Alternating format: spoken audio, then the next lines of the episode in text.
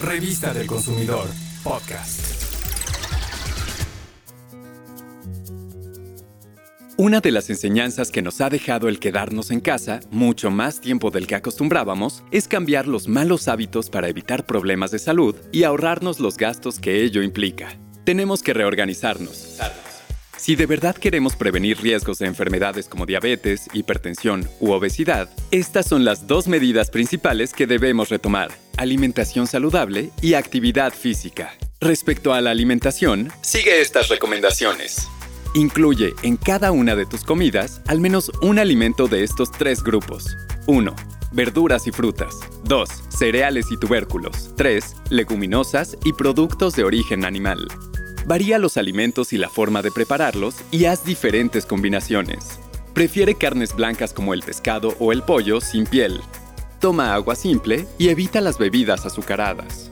Reduce el consumo de grasas, aceites, azúcar, edulcorantes y sales añadidos, así como los alimentos que los contienen.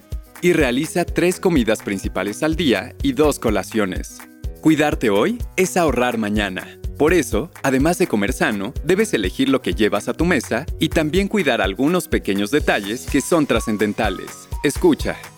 Cuando comas no realices otras actividades, pues en tu cerebro, estas interfieren con la percepción del hambre y la saciedad. Si te es posible, llévate comida a tu trabajo o escuela. Las frutas y verduras son una buena opción para ello.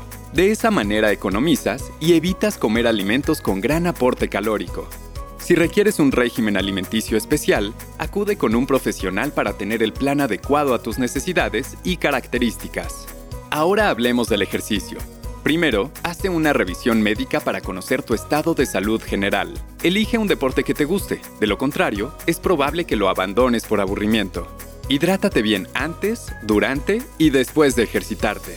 Utiliza ropa adecuada para el tipo de actividad que vas a realizar. No olvides calentar antes de iniciar tu rutina y al finalizar estirarte. De lo contrario, te expones al riesgo de sufrir alguna lesión. Además del ejercicio, hay actividades que te pueden ayudar a moverte y a la vez divertirte. Por ejemplo, bailar. Por último, procura que tu actividad física sea siempre a la misma hora. Si no es posible, no es pretexto. Lo importante es que te muevas. Recuerda que siempre va a ser mejor y más barato prevenir una enfermedad que atenderla. Revista del Consumidor, podcast.